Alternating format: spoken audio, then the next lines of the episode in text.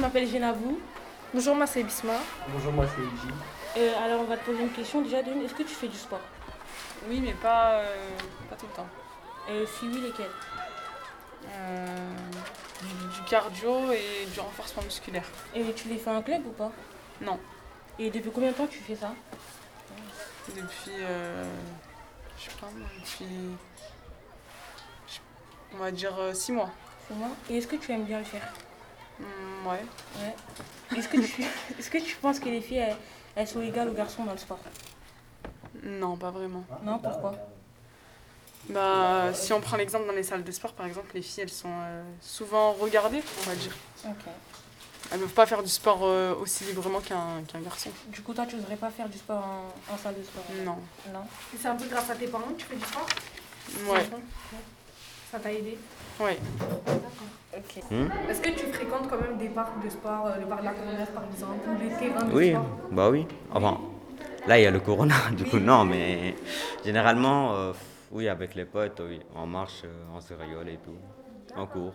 Et pourquoi tu fais pas du sport en extérieur dans un club Hmm, ça peut être la flemme, pas le temps.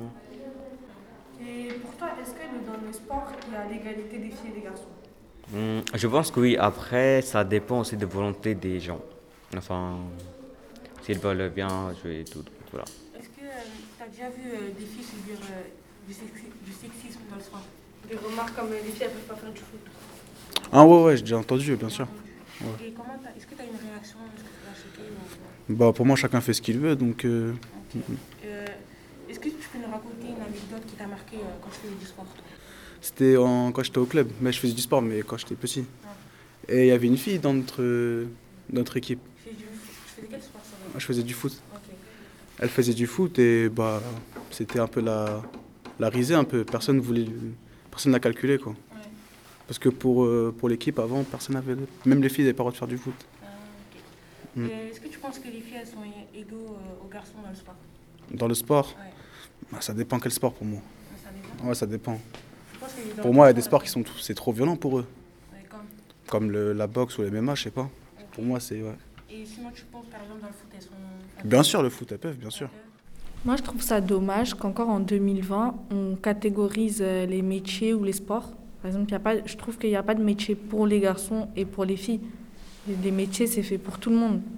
Donc, euh, si une fille doit réussir euh, dans le foot, elle réussira dans le foot. C'est pas parce que c'est un métier de garçon.